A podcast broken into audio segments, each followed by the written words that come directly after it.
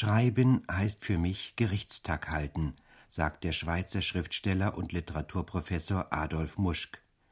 Seit vor fast 20 Jahren die ersten Bücher, die Romane im Sommer des Hasen und Gegenzauber, erschienen waren, gehört Muschk zu den Autoren, deren Bücher nicht nur von der Kritik, sondern auch von den Lesern beachtet werden. Im folgenden Gespräch mit Josef Weishaupt erzählt Professor Muschk von seinem Doppelberuf und von seiner Auffassung von Literatur.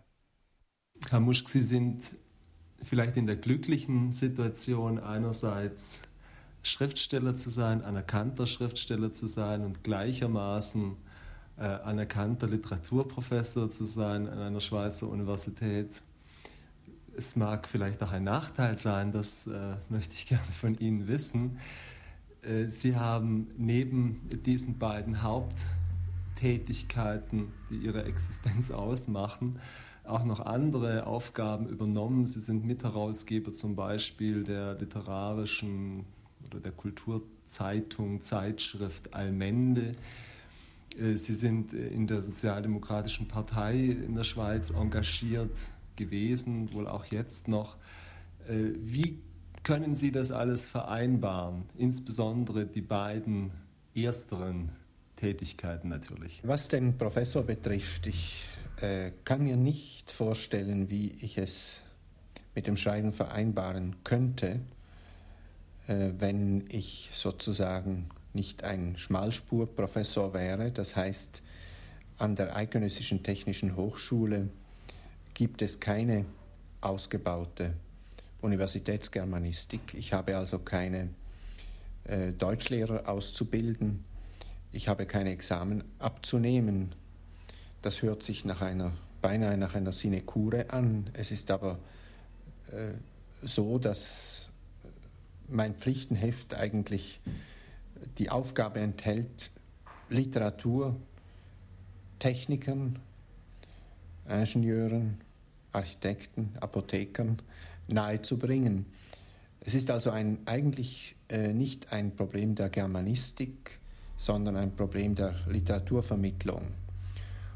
Und wenn Sie so wollen, auch ein, eine Frage der menschlichen Kommunikation. Und das hat für mich äh, eigentlich nur Vorteile oder Chancen.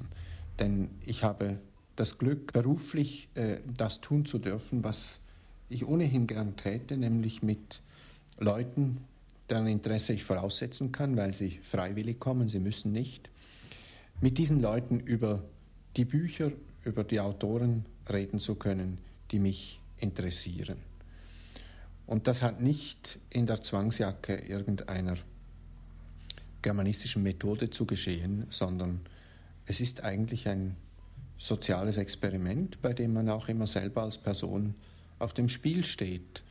Und das ist kein Widerspruch zum Schreiben. Natürlich, es kostet Zeit, aber ich glaube, ich würde, wenn ich diese Arbeit nicht hätte, eine vergleichbare suchen müssen, denn ich möchte nicht freier Schriftsteller sein, wenn man weiß, was Freiheit in diesem Fall bedeutet, nämlich ausgeliefert sein den Sachzwängen des ja keineswegs freien Marktes auf diesem Gebiet. Ich bin auch sehr froh, dass ich nicht vom Publizieren von Texten, zu denen ich nicht völlig stehen kann, leben muss, was ja jeder muss, der, der dann von Rezensionen und so weiter äh, existieren muss. Sind Sie also ein Autor, der Sicherheit im alltäglichen Leben, auch materielle Sicherheit, sehr schätzt? Das ist eine Gewissensfrage. Äh, ich bin in mancher anderen Hinsicht ein ungesicherter Mensch ich gebe zu, dass ich in dieser Hinsicht froh bin, zentrale Sorgen nicht zu haben. Ich werde nie wissen können, und vielleicht werde ich es eines Tages spüren, ob mir dabei auch etwas Entscheidendes abgeht. Was sollte das denn sein, was Ihnen da abgehen sollte? Ich bin aufgewachsen auch ein bisschen mit dem äh, Mythos, einem existenzialistischen Mythos des unbedingten Wagnisses. Also ich habe meine Sache auf nichts gestellt als auf meine Schriftstellerei. Als Forderung, fast als moralische Forderung, äh, kann ich das in meiner Biografie und in meiner Seele sehr wohl entdecken. Ich weiß nur, kenne mich jetzt wohl ein bisschen besser als in den Zeiten, wo ich mir sozusagen diesen Schritt schuldig zu sein glaubte. Ich weiß, dass ich unter diesem Druck wahrscheinlich sehr viel weniger gut arbeiten könnte oder überhaupt arbeiten könnte, als mit der Sicherheit, man kann es jetzt auch positiv sagen, noch so etwas wie eine mir sofort erkennbare, nachprüfbare soziale Funktion zu haben. Ich kann in jeder Stunde, die ich mit den Studenten verbringe, ungefähr abschätzen, ob ich ihnen etwas sage oder ob ich ihnen nichts zu sagen habe. Und diesen Feedback hat der Schriftsteller in der Regel weniger. Er kann allenfalls aus den Verkaufszahlen oder aus den Rezensionen schließen, dass er existiert und manchmal aus Gesprächen nach einer Lesung. Aber seine Existenz ist äh, sehr viel echoloser, als ich es vertrüge, glaube ich. Und insofern gehört der Beruf für mich dazu. Also der, es ist nicht einfach ein Brotberuf. Das ist gleichzeitig auch eine Lebensstellung. Ja, in der Schweiz ist, es nicht, ist man nicht im selben Sinn Beamter wie in der Bundesrepublik. Ich bin nicht auf Lebenszeit gewählt, sondern ich, kann, ich muss immer wieder verlängert werden. Ich weiß nicht, was ich machen müsste, um nicht verlängert zu werden. Silberne Löffel stehlen oder unterschlagen. Also ich hoffe, äh, solange die Schweiz das Land ist, dessen Bürger ich sein möchte, werde ich nicht wegen politischer Schwierigkeiten geschasst.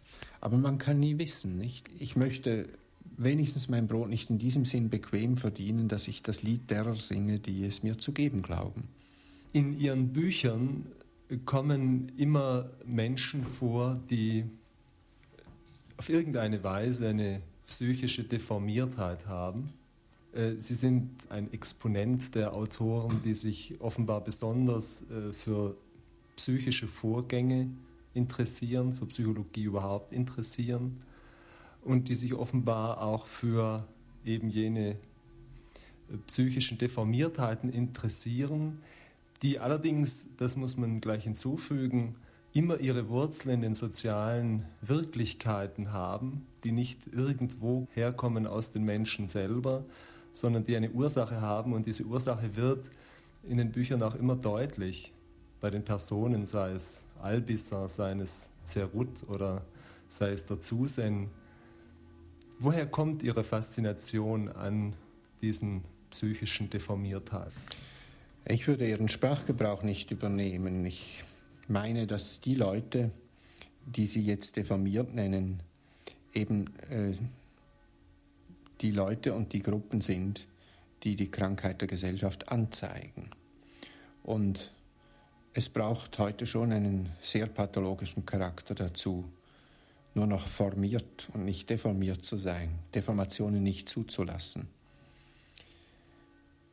In diesem Sinne glaube ich, dass äh, die lebensrettenden und auch hoffnungsvollen Gestalten, Figuren, Menschen diejenigen sind, die emotional Wirkung zeigen und nicht Wirkung verleugnen. So wie für mich die Friedensbewegung aus vergleichsweise gesunden Leuten besteht gegenüber den Sachzwangtechnikern, die es immer noch fertigbringen, mit ihrer Rolle identisch zu sein.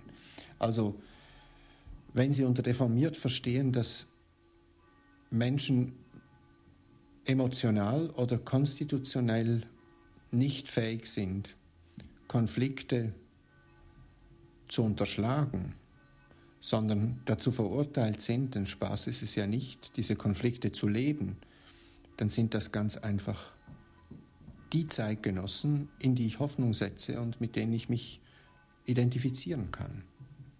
Also äh, ich führe sozusagen nicht einer Normalgesellschaft äh, von Zuschauern einen Zoo vor, sondern ich meine, ich bin auf der Seite der wilden Tiere und schaue mir durch das Gitter die Normalen an und es ist nicht ausgemacht, in meinen Augen, auf welcher Seite die Gesundheit und auf welcher Seite die Krankheit steht. Also Sie beziehen sich mit ein in die Gruppe derer, die ihre Figuren ausmachen. Eine Sache, die mich verwundert deswegen, weil wir eben vorher auch über Ihre Situation als Bürger in diesem Staat, als abgesicherter, materiell abgesicherter Bürger gesprochen haben. Gibt es da nicht einen Widerspruch?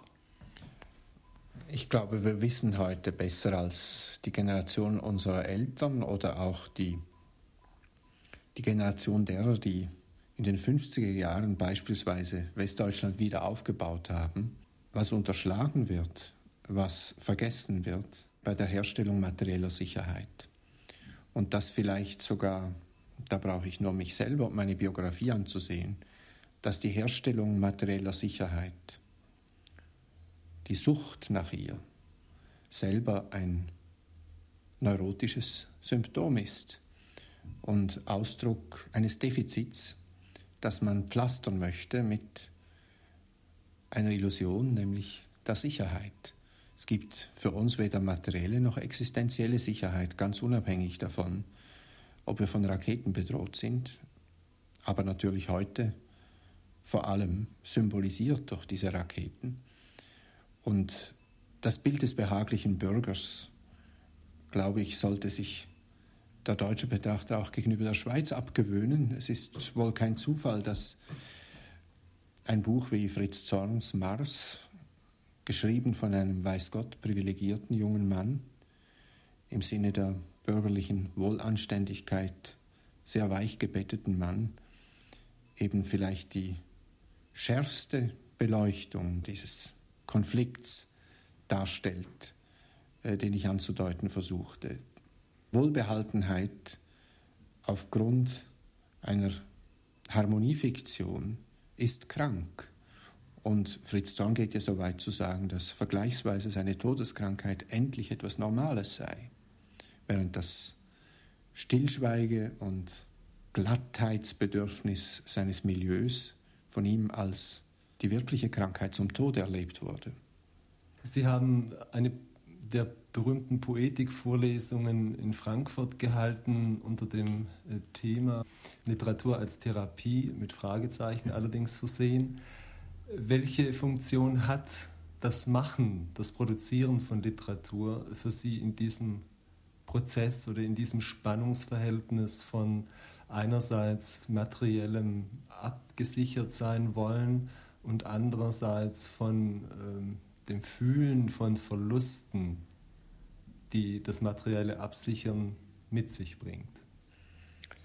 Ich glaube, dieses Dilemma ist für die Arbeit des Schreibens bei mir nicht primär gewesen. Es ist, ich würde es etwas anders formulieren. Ich wurde äh, eher stillschweigend als ausdrücklich zum Gut, Lieb und Bravsein erzogen, weil eine Haltung, die Konflikte sichtbar und deutlich gemacht hätte, geäußert hätte, für meine Eltern, die keine reichen Leute waren übrigens, äh, aus anderen Gründen schwer erträglich gewesen wäre, sodass das Schreiben für mich zuerst einmal eine Form des, des Gutseins und vielleicht auch des Gutmachens gewesen ist.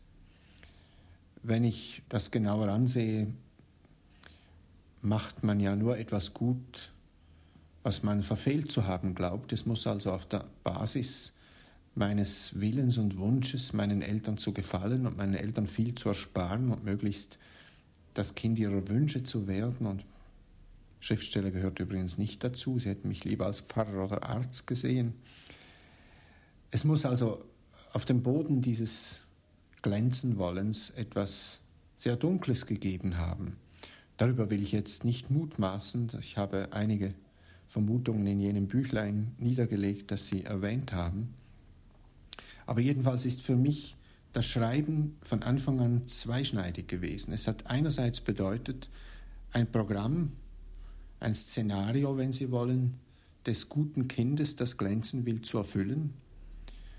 Auf der anderen Seite führt Schreiben unvermeidlich dazu, wenn es überhaupt etwas taugt oder bedeutet, für den, der es macht, dass man Konflikte ausdrückt, erlebt. Also das Programm ist sozusagen nicht durchführbar.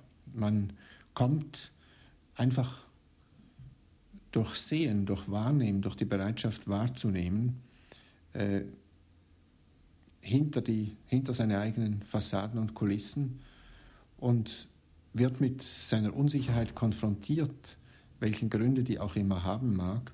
Und dann stellt sich sozusagen das weitere Paradox ein, dass man sozusagen als Spezialist dieser Unsicherheit als sicherer Mann gilt, nicht sozusagen als, als äh, Autor gehandelt wird, der das nun zu seinem Spezialgebiet gemacht hat.